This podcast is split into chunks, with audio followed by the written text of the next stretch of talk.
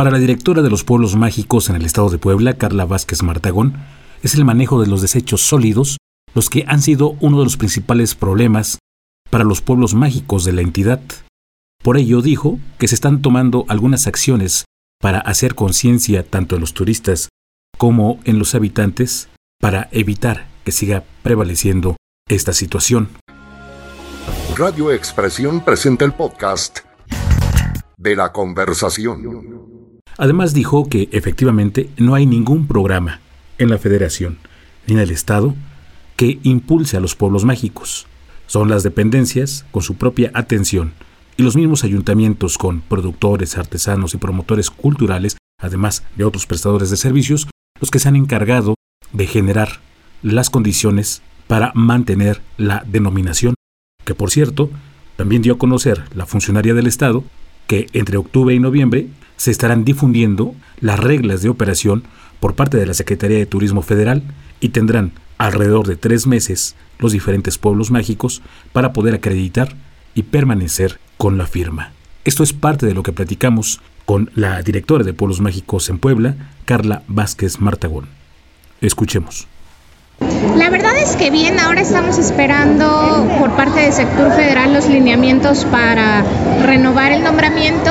Afortunadamente en Puebla, eh, pues todos los pueblos mágicos cuentan con, eh, los lineamientos que así abarca la convocatoria y pues bueno, estamos muy contentos de seguir fomentando que la gente viaje por Puebla, que viaje a los pueblos mágicos, este tipo de actividades que refuerzan eh, no solo la actividad turística, sino también la actividad cultural, eh, la derrama económica con, con, este tipo de festivales y pues trabajando por los pueblos mágicos. Muy bien, sí somos el estado con el mayor número de pueblos mágicos. En... Así es, tenemos 10 pueblos mágicos.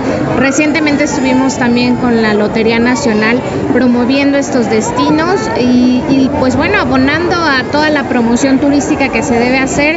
Ya la sola marca de Pueblo Mágico está muy posicionada, pero no tenemos que cruzar los brazos, hay que seguir ah, actuando y hay que apoyar también a los municipios que cuentan con este tipo de iniciativas. Algunos pueblos de acá de la Sierra Norte, pueblos mágicos, se han quejado de que, bueno, se quejaron en un principio de que el gobierno federal no había seguido eh, financiando programas eh, que ayudaran a la promoción, a la difusión y a la preservación de, de la imagen urbana en ese sentido.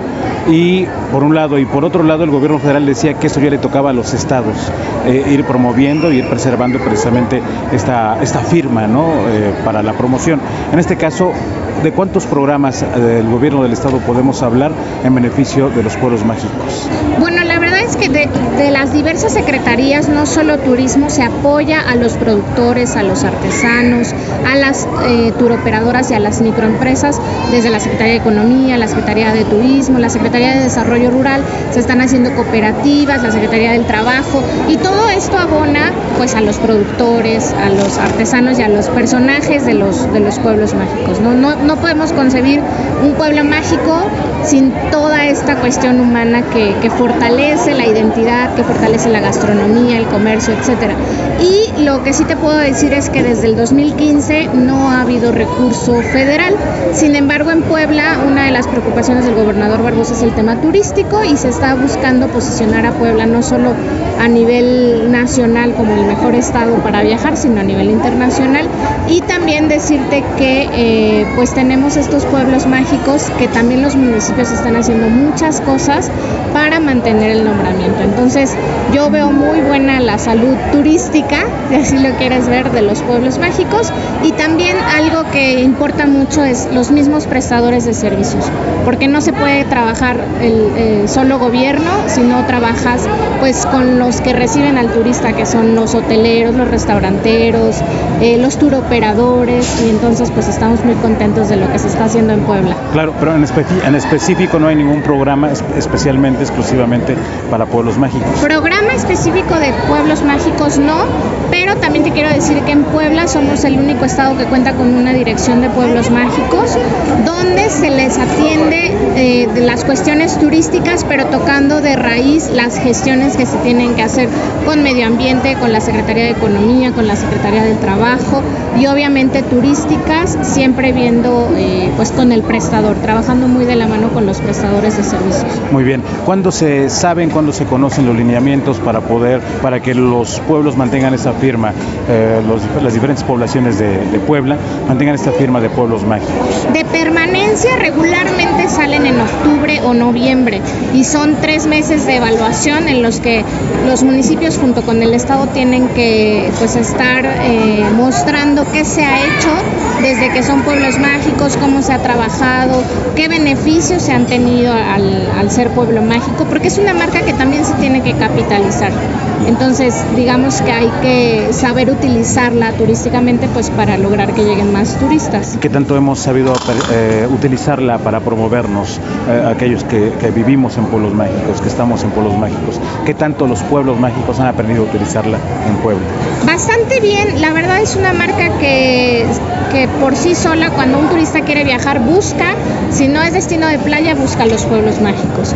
Entonces, lo que estamos haciendo desde la Secretaría de Turismo es promover que se viaje al interior del estado, a los pueblos mágicos y con este tipo de festivales pues a, eh, reforzamos ese sentido de pertenencia de habitar en un pueblo mágico. Hace uno o dos años escuchaba yo, creo que tal pueblo lleva riesgo de que pierda su, este, su declaratoria de pueblo mágico. Creo que tal pueblo ya se anda atorando los dedos porque creo que no la va a armar y creo que no se va a mantener. ¿Hay ahorita de estos 10 algunos que estén en riesgo o que usted por la experiencia, porque los visita, porque los atiende, eh, que vea usted, híjole, este va a estar difícil para que lo mantengamos para el próximo año o todos están... La verdad es que ninguno, hemos detectado sí algunas debilidades, pero se está trabajando sobre eso, ¿no? Así como tenemos fortalezas, existen preocupaciones, pero el trabajo col colaborativo y coordinado nos permite no tener esa preocupación. O sea, donde, donde tenemos que reforzar, así lo estamos haciendo y como te digo, es los tres niveles de gobierno, junto también pues con, con los prestadores de servicios. ¿Cuáles son esas debilidades que usted pues, se ha encontrado? Muchas veces, por ejemplo, cuestiones de, de, ecología, ¿no? Porque el turista tiene que ser un turista responsable.